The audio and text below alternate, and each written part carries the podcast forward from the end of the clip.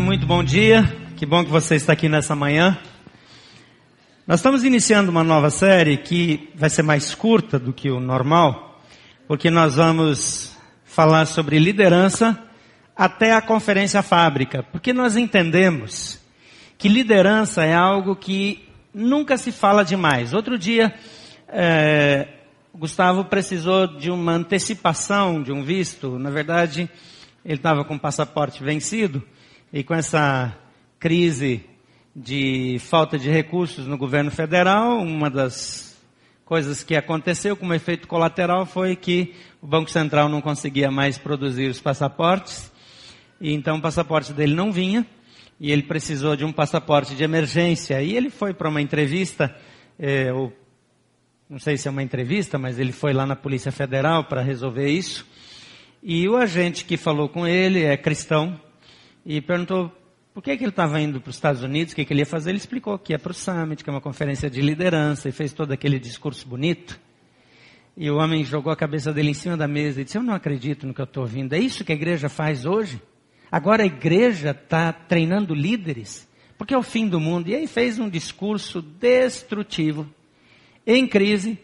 Nem, nem bom profissional foi, mas enfim, é, não era esse o assunto que ele tinha que tratar naquele lugar. Mas eu fiquei pensando sobre isso, como às vezes nós temos um entendimento tão equivocado do que é liderança. Totalmente equivocado. O John Maxwell diz que liderança é influência.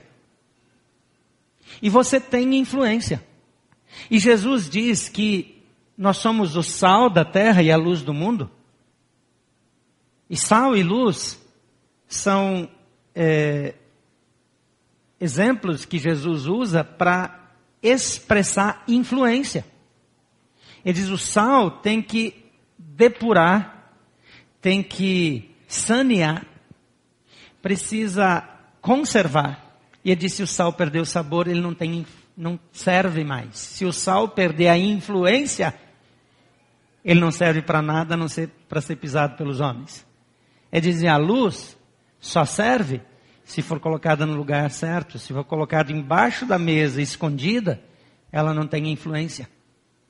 Então o que Jesus está dizendo é que quem não lidera vai ser pisado pelos homens. A igreja que não lidera, a pessoa que não lidera, vai perder a sua relevância na vida. Liderar não é uma questão de ter uma posição oficial de liderança. Você influencia onde você está. E você precisa liderar e influenciar na sua casa, a sua família, nos seus filhos. Você precisa liderar e influenciar no seu trabalho, na resolução de problemas. Não é uma questão de ter ou não ter um cargo. Eventualmente um cargo a mais aparece na sua vida por conta da sua habilidade de liderança. E algumas pessoas cresceram em liderança e isso foi reconhecido em vários ambientes. Agora, o crescimento como líderes não é algo para impactar apenas a nossa profissão, mas para exercer a razão ou a função que Deus nos deu na vida. Então, quando um líder cristão fica escandalizado que agora a igreja ensina a liderança, ele denuncia que o que ele ensina é a igreja ser insípida, ser sal sem sabor, ser luz embaixo da mesa, com a toalha de blackout até o chão para não vazar nem um pouquinho de luz. Porque Jesus nos enviou a fazer discípulos, a influenciar, a transformar realidades através do nosso estilo de vida. Ninguém nunca disse que isso significa que nós nos achamos melhores do que alguém, que nós estamos acima de alguém, ou que nós temos as fórmulas. Nós não temos as fórmulas, mas Jesus tem. Ele é a fórmula. Ele é a resposta. E por isso essa é uma igreja centrada em Jesus. Por isso tudo que nós fazemos volta para Jesus. Por isso nós podemos começar uma pregação lá no Velho Testamento, mas de algum modo nós vamos terminar em Jesus, porque Jesus é a fonte, Jesus é a resposta. Lá no Velho Testamento tinha uma porção de interrogações, uma porção de promessas cujo cumprimento está em Jesus, interrogações cuja resposta está em Jesus. A resposta para a nossa vida está em Jesus. Agora, às vezes nós queremos liderar no lugar que nós não fomos chamados para liderar e tem alguns problemas aí. A liderança que a Bíblia ensina é totalmente diferente da liderança que o mundo ensina. O mundo ensina você a superar o seu potencial baseado em você mesmo, no que você pode, no que você é, na sua capacidade, na sua competência. Jesus ensina a morrer para mim mesmo e viver para Cristo ele ensina a neutralizar a minha influência para projetar a influência dele através de mim. É lógico que o resultado aos olhos humanos é o mesmo, porque as pessoas não vão ver Jesus, elas vão ver você. As pessoas só vão entender que você é quem é por causa de Jesus. Na técnica humanista, hedonista também, num certo sentido, quem aparece, quem brilha, quem cresce, quem usufrui é você. No cristianismo é Jesus que brilha. Essa é a grande diferença, essa é a diferença básica. Agora, liderança, como eu falei, não tem a ver com função, não tem a ver com título. Algumas pessoas não querem liderar. A gente fala, ah, nós precisamos de líderes de pequeno grupo. Eu diz, não, eu não sou líder. Em primeiro lugar, você precisa liderar a si mesmo. Porque quando você não lidera a si mesmo, você não tem um tempo organizado de vida devocional, você não consegue manter um tempo de oração, um tempo de leitura bíblica, você não consegue um tempo para cuidar da sua saúde, você não consegue tirar um tempo de descanso e a vida começa a virar uma confusão. Eu sou injustamente acusado de não descansar, de não cuidar da saúde. É, é uma acusação injusta. Eu preciso registrar aqui porque acostumou-se a dizer algumas coisas que não são exatamente a verdade.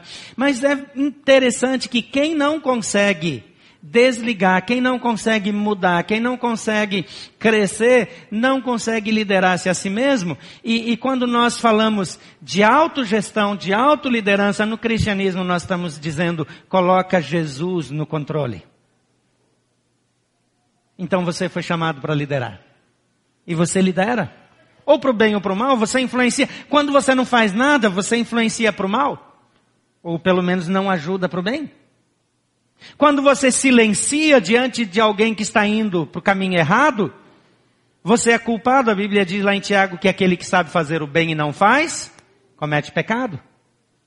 Então não tem jeito, você não vai fugir disso. Você é um líder, agora você precisa crescer na liderança. É por isso que nós investimos em dois grandes eventos é, no ano, que eu já mencionei aqui hoje, que é uh, o Summit no primeiro semestre e no segundo semestre a Conferência Fábrica, que está chegando.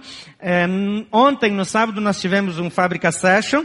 O Ricardo é, fez uma palestra brilhante, eu ouvi notícias tão boas, eu queria estar lá, eu estou no pós-operatório, por isso que eu não estou pregando hoje, pula essa parte. É, porque daí você vai dizer, tá vendo como não se cuida? Eu estou aqui com autorização do meu cirurgião, deixar bem claro. E ontem o Ricardo é, é, fez uma palestra impactante. A Ana chegou em casa me contando e, e, e me ensinando algumas coisas sobre isso. E eu falei com a Ila também que estava lá e, e me deu um relatório tão é, é, positivo, porque o tempo todo nós estamos criando oportunidades para que você cresça. Mas sabe, só cresce quem quer crescer. Algumas pessoas se recusam a crescer. Algumas pessoas se recusam a amadurecer. Algumas pessoas simplesmente não querem assumir a sua responsabilidade na vida. Isso é facilitado hoje em dia porque a minha geração e a geração um pouquinho mais velha que a minha geração é, passou algumas dificuldades na vida. A deles mais do que a minha. Então nós crescemos dizendo: os meus filhos não vão passar por isso. E nós tentamos proteger os nossos filhos. E essa proteção retardou, em parte, o amadurecimento das novas gerações. Então, algumas pessoas têm uma vida confortável e não têm coragem de casar, por exemplo. Por que, que não quer casar? Não quer casar porque não tem o um apartamento pago, porque não tem toda a mobília, porque não tem um salário que dê conta. Nenhum lugar na Bíblia diz que você tem que ter tudo para casar. Diz que para casar tem que ter a esposa, deixar o pai e a mãe. Deixar o pai e a mãe significa sair de perto. Financeiramente, geograficamente e emocionalmente. Pode até morar perto. Mas por quê? Porque isso é liderança. Aí o que, que nós fazemos? A gente traz de volta. A gente acolhe. Aí o filho casou e precisa de um dinheiro, a gente ajuda.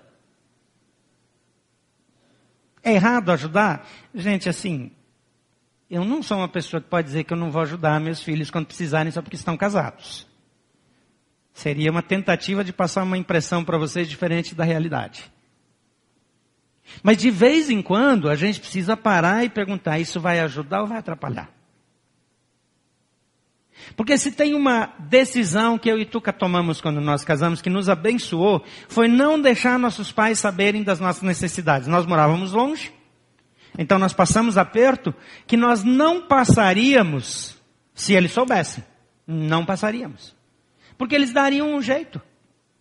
E nós perderíamos a oportunidade de crescer, de aprender a economizar, de depender de Deus, de saber que na dificuldade também se sobrevive. Mas nós não queremos que os nossos filhos sofram. Então nós não lideramos bem quando nós impedimos o crescimento, o amadurecimento. Eu trabalho com uma equipe ministerial que parte da equipe ainda está em crescimento, em formação. E de vez em quando eu tenho soluções boas para o problema que eles estão enfrentando e eu deixo rolar. E não é maldade. É porque se eu pular dentro e resolver os problemas, amanhã, quando eu não puder pular dentro, eles vão precisar que alguém resolva. Então esse crescimento é tão importante, essa autonomia é extremamente importante. Delegar é diferente de abdicar. Você, numa função de liderança, eventualmente você tem que chamar de volta, retomar algumas coisas. Mas se você, como líder, ou como pai, ou como chefe de repartição, ou como amigo, num jogo de futebol precisa ter liderança. Em qualquer atividade precisa de liderança. E você vai influenciar. Se a sua liderança está sobre o grupo, ou se ela está ali só com alguém do lado com quem você faz os comentários quando alguém fala alguma coisa. Isso também é liderança.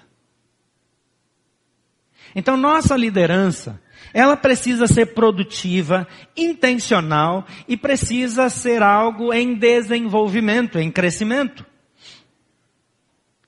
Em Lucas, no capítulo 19, tem um texto bíblico que eu nunca vi ninguém usar no contexto de liderança, mas que traz alguns exemplos. Se a gente tivesse mais tempo, eu gostaria de conversar mais sobre os aspectos de liderança desse texto, e eu vou fazer isso em outra ocasião, talvez numa das nossas conferências. Mas aqui é um texto que aparentemente não tem a ver com esse assunto, mas tem. E diz assim: Jesus entrou em Jericó e atravessando a cidade havia ali um homem chamado rico, um homem rico chamado Zebedeu, chefe dos publicanos. Ele queria ver quem era Jesus, mas sendo de pequena estatura, não conseguia por causa da multidão. Mas como ele era líder, ele pensou numa solução. Assim ele correu adiante, subiu numa figueira brava para vê-lo, pois Jesus iria passar por ali. Quando Jesus chegou àquele lugar, olhou para cima e lhe disse, Zaqueu, desça depressa, quero ficar em sua casa hoje. Então ele desceu rapidamente e o recebeu com alegria. O povo viu isso e começou a queixar-se. Ele se hospedou na casa de um pecador, dizia. Mas Zaqueu levantou-se e disse ao Senhor, Olha, Senhor, Estou dando a metade dos meus bens aos pobres e se de alguém extorquir alguma coisa, devolverei quatro vezes mais.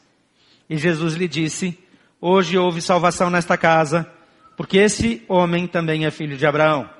Pois o filho do homem veio buscar e salvar o que estava perdido. A primeira dica de liderança que eu vejo aqui, eu resumiria numa frase dizendo, descubra o propósito de Deus para a sua vida. Os versículos 1 a 4 diz que Jesus entra em Jericó. Uma cidade pequena, uma vila da época. Simples. Estrada, maior parte das estradas com terra, com areia, aquela terra misturada com, com pedregulho. algumas estradas com sal, que era lançado para não crescer mato e para diminuir o pó. Zaqueu habitava ali. Zaqueu era um homem, a Bíblia diz aqui que era um homem rico e era chefe. Então Zaqueu era bem sucedido aos olhos humanos, porque ele era rico. Naquela época, quem tinha comida e roupas já era considerado bem sucedido, porque era difícil ter comida todos os dias. Era uma época de, de muita escassez, de muitas dificuldades. Então alguém que pudesse, além de comer pão, e talvez pão com gafanhotos, porque eles secavam os gafanhotos no sol, deixavam eles desidratar bem, e, e salgavam eles, e aquilo virava uma iguaria, um negócio fantástico. Eu recomendo que você experimente. Não me convide, por favor. Mas é, eles comiam aquele, aquele gafanhoto com pão. Crocante, assim, como uma castanha. Mas eles tiravam as perninhas, eu não, não comia as perninhas. Aí, alguém que pudesse comer uma comida mais bem elaborada, já era rico. Agora esse homem, ele era mais do que isso. Quando a Bíblia fala sobre ele, destaca o fato dele ser rico. Então ele tinha um poder econômico em comum. Ele era bem sucedido. Mas ele também era bem sucedido na sua carreira porque ele era o chefe dos publicanos. Ele era o, o superintendente da Receita Federal da época. Próximo cargo da Rosângela. Delegada ela já foi e não quer mais brincar disso. Então, as pessoas não gostavam dele. Assim como no Brasil, as pessoas que não gostam de pagar os impostos em dia não gostam dos fiscais da Receita Federal. Eu não estou com isso dizendo que todos os fiscais são honestos, nada disso. Eu estou dizendo que aqueles que fazem o seu trabalho direito não vão ser apreciados por aqueles que vão ser é, abordados ou, quem sabe, multados ou investigados, etc, etc, etc. E tem tanto rolo, tanta treta no imposto no Brasil, que a gente fica pensando se precisaria de tanta reforma como a reforma da Previdência, se só os devedores da Previdência e também do imposto de renda fossem cobrados, talvez a gente tivesse o suficiente. E provavelmente a gente nem precisaria cobrar tanto imposto assim, embora que tenha uma turma aí que sempre dá jeito de gastar tudo que entra. Mas esse homem, ele é rico, ele está no auge da carreira, mas ele não é pleno. Alguma coisa o incomoda. E ele fica sabendo que Jesus vai passar. Naquela época ele não podia ver as imagens de Jesus pela internet, porque não tinha. Naquela época não tinha net, nem Sky. Então ele não podia acompanhar as notícias é, no Globo News, ou na Band News, ou Record News, ou seja lá o news que você quiser, ou na, na CBN, ou na BBC, enfim. Ele queria saber quem era Jesus. Não era uma coisa muito bonita para um homem da posição dele subir numa árvore. Porque ser de baixa estatura, numa região onde as pessoas eram altas, provavelmente já tinha sido motivo de bullying na vida dele. Agora ele tem que subir publicamente numa árvore, talvez numa expectativa de que ninguém ouvisse, não sei. Mas ele toma a decisão porque algo dentro dele o move na direção de Jesus. Só que quando ele se move na direção de Jesus, Jesus passa exatamente embaixo daquela figueira brava. E ele olha para cima e diz: Ô oh, Zaqueu, desce daí que eu vou ficar na sua casa hoje.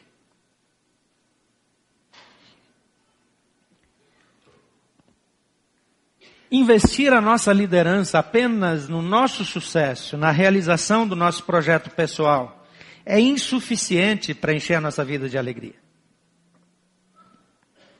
O propósito de Deus para a nossa vida é alcançado quando nós nos encontramos com Jesus. É nesse encontro com Jesus que a gente entende qual é o principal projeto da minha vida.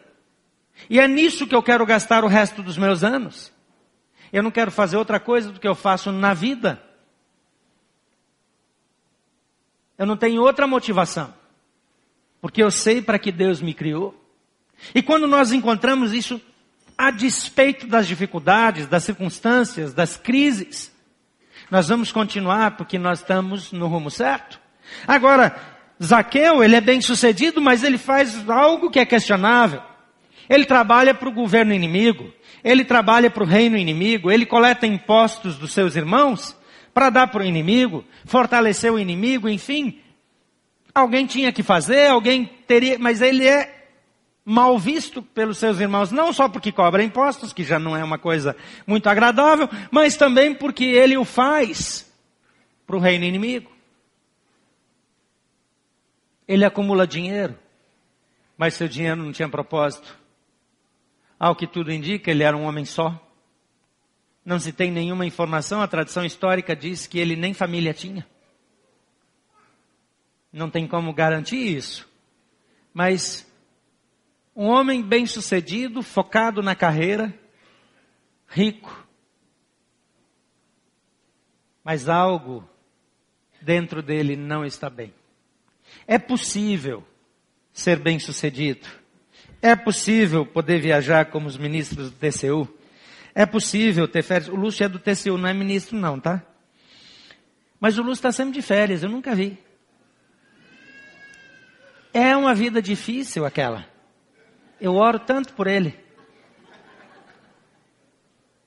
Eu tenho fotos maravilhosas do mundo inteiro para postar o tempo todo.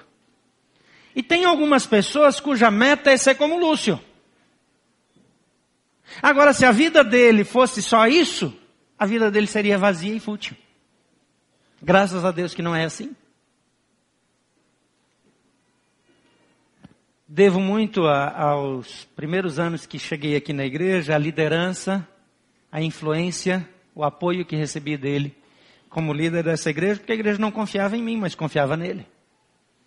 Ele pagou um preço mais alto do que eu naqueles primeiros anos. E agora eu deixo ele sem perturbar com as viagens dele, porque acho que ele merece algum descanso depois do trabalho que ele teve comigo. Mas de verdade que a nossa vida ela precisa ser produtiva. Ela precisa influenciar. A nossa visão ela precisa ser maior do que apenas usufruir. A visão dessa igreja de ser uma igreja acolhedora que inspira pessoas a viverem os propósitos de Deus. Você precisa ser alguém que inspira as outras pessoas. A segunda coisa é que descubra o potencial da sua paixão. Deus coloca uma paixão em você. O texto aqui diz que quando Jesus chegou, olhou para cima, chamou Zaqueu, diz que ele desceu rapidamente e o recebeu com alegria. Quando o texto diz o recebeu com alegria, não está dizendo só que ele ficou feliz que Jesus ia para a casa dele. Significa que a maneira como ele o recebeu em casa foi com tudo que ele podia oferecer. Significa que ele deu o melhor para Jesus. Que ele abriu tudo que ele tinha. Que ele não reteve nada. Esse era o padrão da hospitalidade, mas a hospitalidade, para ser algo especial, tinha que ser muito bem feita, porque o hóspede tinha o direito de pedir o que ele quisesse. Dizia, mata uma ovelha que eu quero uma carne de ovelha amanhã. Faz isso, faz aquilo. E o dono servia o hóspede. Esse era o padrão da hospitalidade israelita. Agora aqui é destacado que ele o recebeu com alegria. Quer dizer, ele está pronto a fazer mais do que o hóspede pede. Ele está pronto a ir além, a ser exponencial na sua maneira de servir.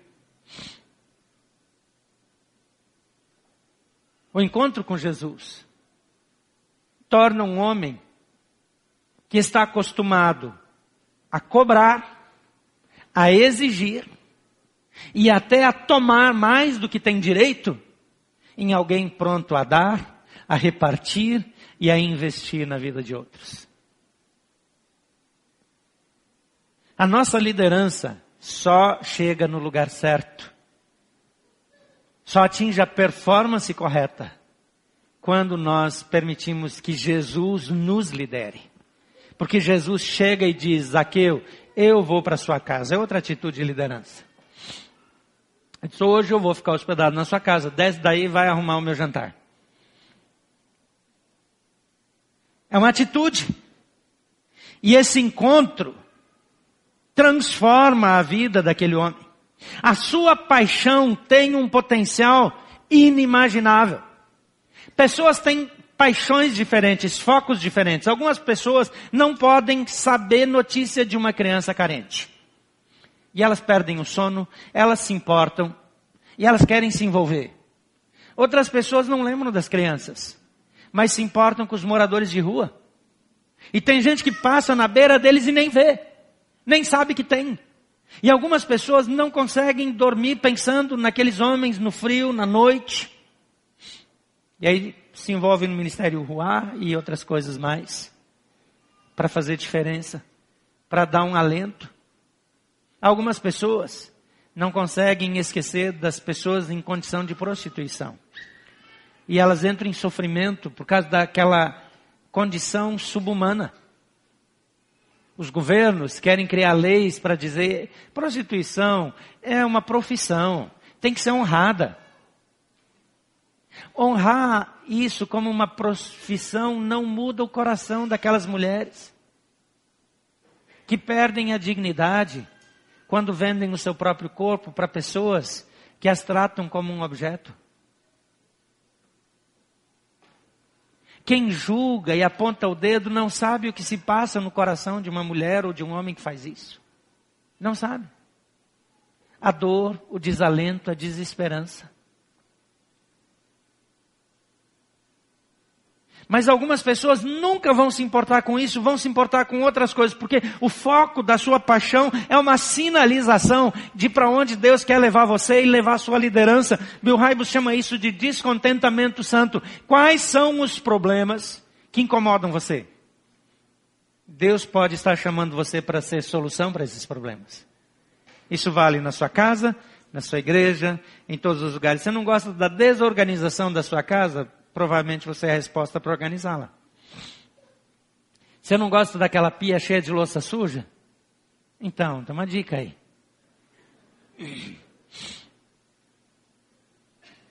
Aquilo que nos incomoda, frequentemente mostra a direção em que Deus quer nos usar. A nossa paixão tem um grande potencial nas mãos de Deus. Terceiro lugar, Descubra o poder da sua influência. Se o John Maxwell está certo e liderança é influência, você é líder até que não queira ser. Eu vejo como às vezes é difícil encontrar líderes bons disponíveis. Mas eu não fico disponível até que eu encontre o foco da minha paixão. Para aquilo que eu sou apaixonado, eu tenho tempo, mas para aquilo que eu não tenho paixão, eu não tenho tempo.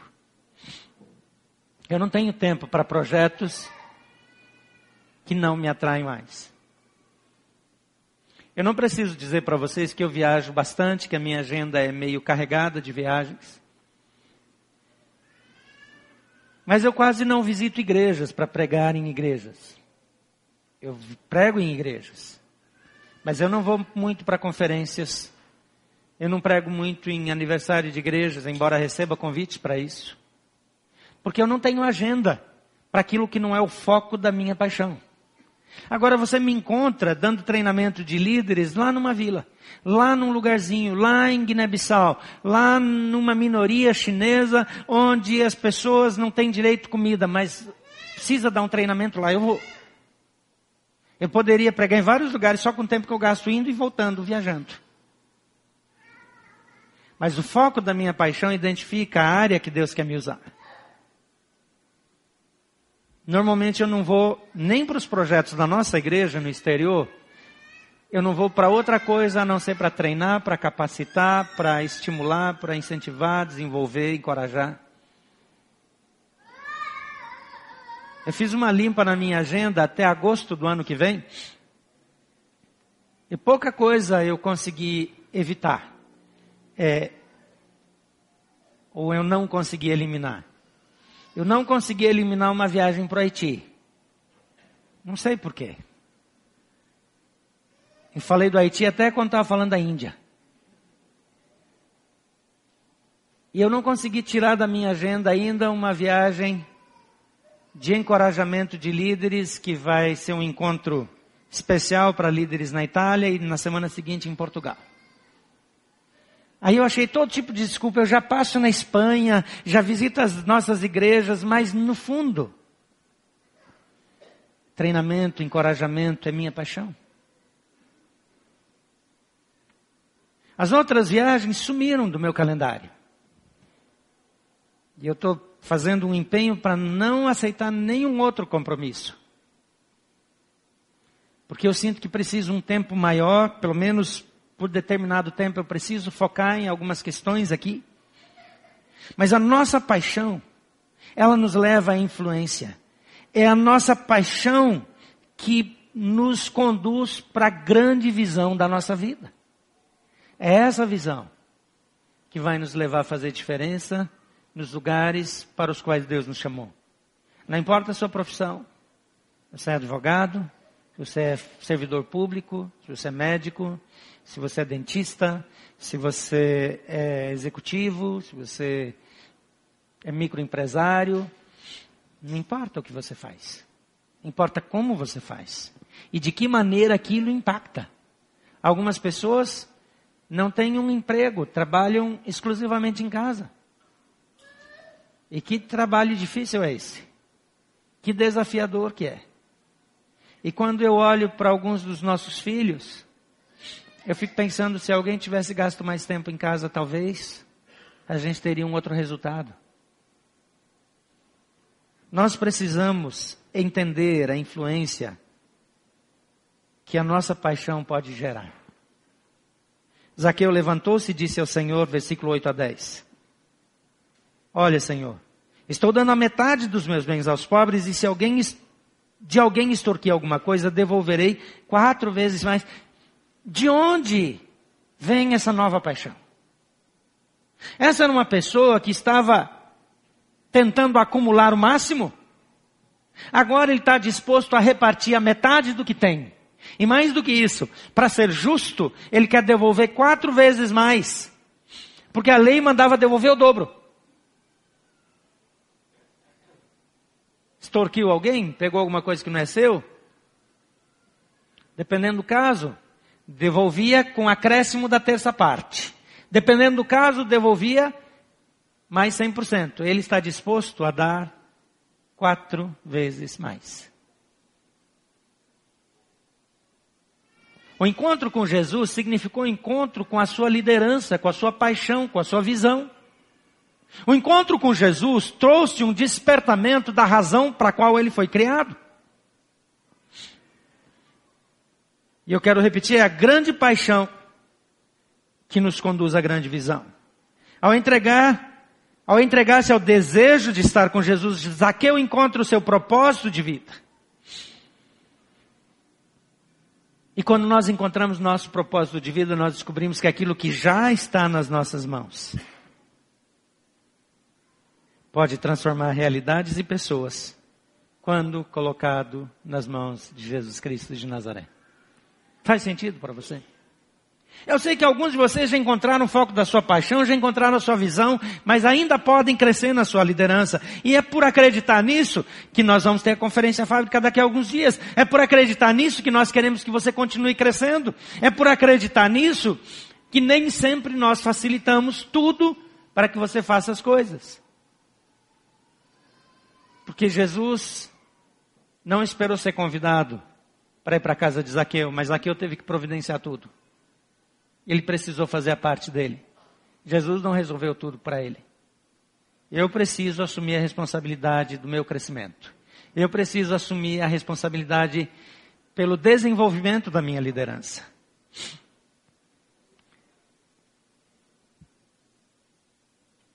Eu preciso escolher entre ter mais ou influenciar mais.